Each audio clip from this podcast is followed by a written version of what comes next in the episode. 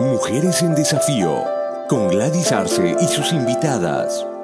Un espacio con contenidos relacionados para ti, mujer, que estás buscando respuestas a los nuevos desafíos en un tiempo de grandes cambios. Es una alegría estar una vez más junto a usted a través de este episodio. Bienvenida. Hoy daré inicio compartiendo una experiencia personal de hace algunos años atrás para aplicar a una realidad actual que se está viviendo. He titulado este episodio Dios garantiza proteger a tu familia en tiempos difíciles. Y bueno, voy a iniciar con esta experiencia que atravesé hace algunos años. Fue a principios de los años 80 cuando comencé a construir la casa de mis sueños la energía y el entusiasmo, por supuesto, desbordaban de mí por la felicidad que invadía lo más profundo de mi ser. Finalmente podría tener mi propia casa. Pero no me di cuenta la magnitud de la crisis económica que venía sobre mi país en ese entonces, mi país Bolivia, durante el gobierno de la Unión Democrática Popular, UDP. Era algo increíble los precios en todos los artículos y productos subían cada segundo. Era una situación muy difícil por la paralización del mercado económico en general. Muchas personas me recomendaban detener la construcción de mi casa porque los precios de los materiales estaban por los cielos y ni siquiera fijos, siempre tendientes a subir. Variaban cada instante o simplemente los comerciantes escondían esperando que suban más de precio y así obtener mayor utilidad. Pero me decía a mí misma, es que si no construyo ahora, no lo voy a hacer nunca más. De esa manera cerré mis oídos a voces bien intencionadas, pero desalentadoras. Continué con la construcción de la casa por otro lado, el presupuesto que tenía era muy poco. Por tanto, no podía pagar los servicios de un, de un ingeniero para la dirección de la obra.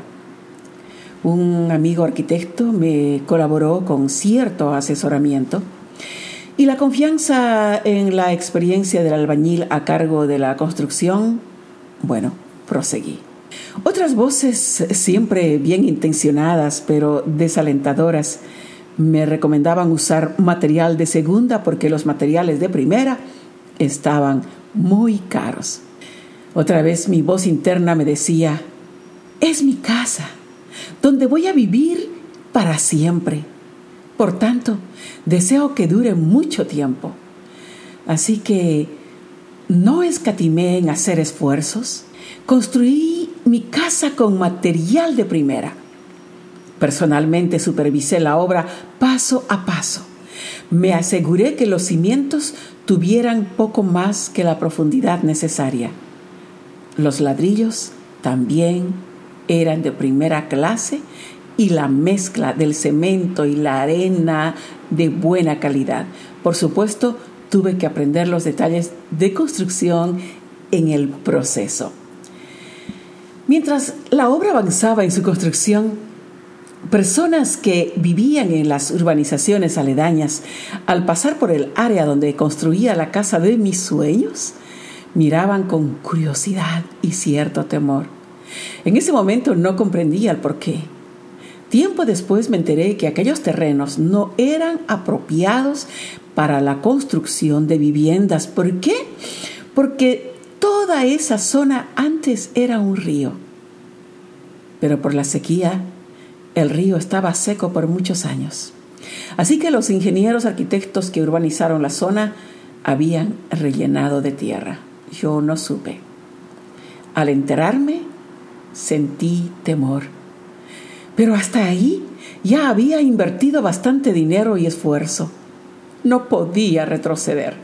Así que continué con la construcción sin detenerme en el propósito de hacer mi sueño realidad.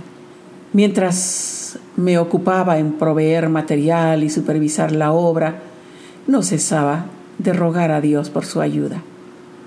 No tenía suficiente dinero, la situación era difícil y no tenía ningún eh, otro apoyo, así que deposité toda mi ansiedad y confianza en Dios.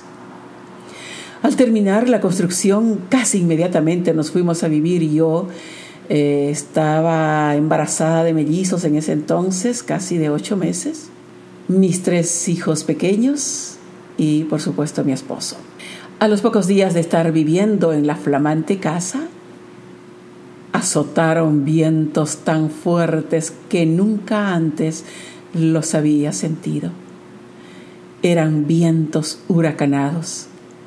El miedo a que derrumbara mi casa comenzó a invadirme, especialmente por las noches no podía dormir. En los meses siguientes comenzaron a construir nuevas casas en la zona en el proceso de construcción de las nuevas casas, los vientos derrumbaban las paredes y hacía volar los techos de las construcciones nuevas. Años después se llenó de casas el lugar, las casas y los árboles plantados amortiguaron los vientos, pero lo increíble es que mi casa permaneció desde el primer instante y permanece hasta ahora intacta. Los vientos ni las inundaciones que hubo en época de lluvias la afectaron. Doy gracias a Dios por eso, porque vi la mano protectora de mi Padre Celestial. La casa actualmente tiene unos 35 años, ya no es mía, la vendí hace pocos años atrás por cambio de residencia. Para abordar el tema que deseo compartir hoy, quiero dar lectura al siguiente verso bíblico que tiene que ver también con, mi experiencia y el tema.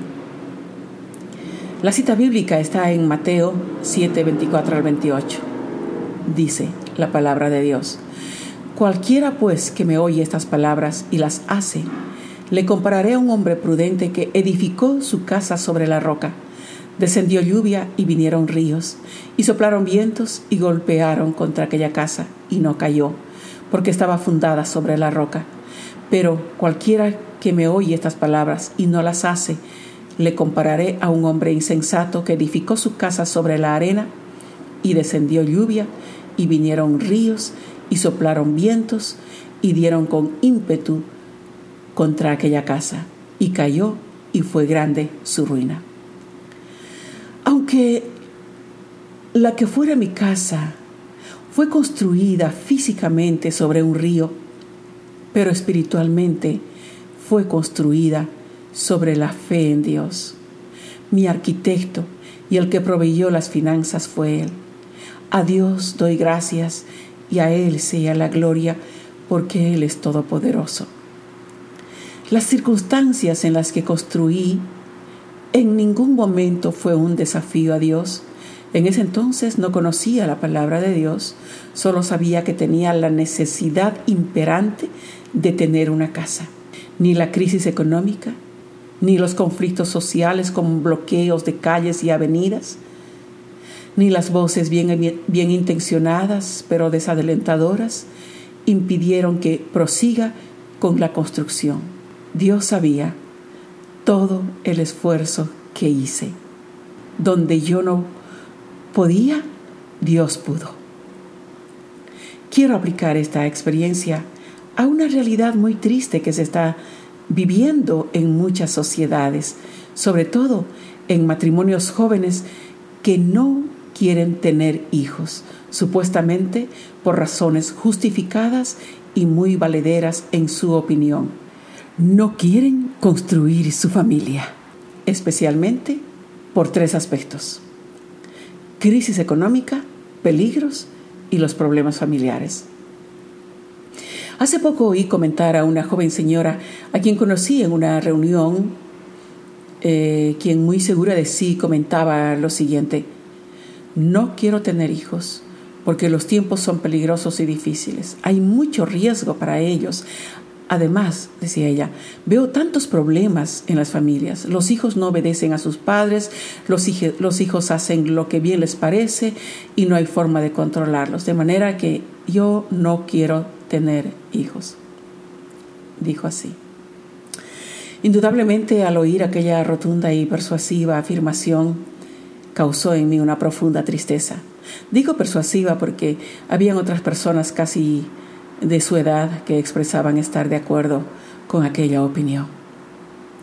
No tener hijos porque los tiempos son peligrosos y difíciles, me decía a mí misma en mi interior. Dios no dijo que su palabra y su voluntad estaban sujetos a los cambios de los tiempos. Más bien dice que su palabra es eterna, el alfa y la omega, el principio y fin, y que ninguna tilde será quitada. Después de esta reflexión interna que me hacía, finalmente me atreví a expresar mi opinión de manera muy concisa y respetuosa al respecto, ya que no era una reunión de estudio bíblico y las personas no eran creyentes. Dije, su opinión me parece muy realista, pero pasajera, porque podría cambiar. ¿Qué pasaría si las cosas mejoraran y usted ya pasó la edad de tener hijos y quisiera entonces tenerlos y ya no podría. En este caso, Dios es mucho más real y verdadero. Él dijo que el ser humano se multiplicara sobre la faz de la tierra. Por tanto, el control lo tiene Él. Dios tiene sus formas de diezmar a la humanidad si fuera necesario hacerlo. No es del ser humano interponerse a su perfecta voluntad al terminar de expresar eso, en principio sentí que no estaban de acuerdo con lo que decía, pero finalmente comprendieron que sí tenía razón, especialmente cuando di lectura al verso bíblico en Génesis 1.27 al 28, donde dice, y creó Dios al hombre a su imagen, a imagen de Dios lo creó, varón y hembra los creó, y los bendijo Dios y les dijo, fructificad y multiplicaos, llenad la tierra y sojuzgadla, y señorear en los peces del mar, en las aves de los cielos y en todas las bestias que se mueven sobre la tierra. Gracias a Dios. Al escuchar esto, se quedaron pensando en algo que no habían escuchado o considerado de esa manera. Ruego a Dios que ilumine sus pensamientos y disfruten de la bendición de tener hijos y sean sabios para educarlos en bien. Crisis económica, desarrollo cultural, científico, cambios sociales o cualquier otro tipo de circunstancias generados por el ser humano no detiene el propósito eterno de Dios. La palabra de Dios no está sujeta a cambios o alteraciones de acuerdo al tiempo o las circunstancias. La palabra de Dios es verdadera y eterna. El otro argumento fue problemas en las familias, hijos que no obedecen a sus padres. Los hijos hacen lo que bien les parece y no hay forma de controlarlos. Evidentemente, la influencia que están soportando o que está soportando la nueva generación, especialmente de jóvenes, niños y adolescentes, es bastante fuerte, como vientos huracanados que golpean, azotan con fuerza a sus jóvenes vidas. ¿Qué hacer en esa situación? Los padres de familia somos los arquitectos que construimos el futuro de nuestros hijos. La pregunta es, ¿qué material estás empleando en la construcción de la vida de tus hijos? ¿Material de segunda o primera calidad? ¿Qué significa material de segunda? Que tus hijos están en segundo plano a tus propios intereses. Muchos padres sin darse cuenta están usando material de segunda. Están preocupados en hacer dinero y más dinero, entregados al trabajo, tanto papá como mamá, o uno de ellos, u ocupados en actividades sociales, los amigos, la diversión, en tanto que muchos otros matrimonios, sumidos en sus problemas de parejas, peleando, vociferando, llegando incluso al maltrato físico y emocional. No les importa el efecto negativo que están causando en sus hijos. Ni siquiera pasan tiempo con ellos, mucho menos son una influencia positiva. Es como describe el verso que leímos al principio, como construir la casa sobre arena. Y en este caso, y yo digo también, como construyendo la casa o la vida de nuestros hijos con material de segunda. ¿Cuál es la condición emocional, psicológica de estos seres humanos en formación? Por supuesto, son presa fácil de cualquier viento de influencia sin llegar a ser huracanado. Quiero decir, a la mínima oportunidad de desviarse hacia malos caminos. Es entonces cuando los hijos son rebeldes, no obedecen a sus padres, mucho menos respetan las normas, reglas y leyes, y como consecuencia se convierten aún en un peligro para la seguridad de la sociedad, porque sus vidas están destrozadas, tratando de sobrevivir a su manera. ¿Y qué significa material de primera calidad? ¿En qué consiste el material de primera calidad? La palabra de Dios dice en 2 Timoteo 3:15, desde la niñez has sabido las escrituras, las cuales te pueden hacer sabio para la salvación por la fe que es en Cristo Jesús. Esa es la clave. Instruir a los hijos desde la niñez en el conocimiento de la palabra de Dios. Entonces serán sabios para conducirse sabia y adecuadamente cuando sean grandes. No habrá viento de doctrinas, ni filosofías extrañas, ni influencias malas que cambien sus principios. Ejemplo, tenemos en la Biblia a Daniel.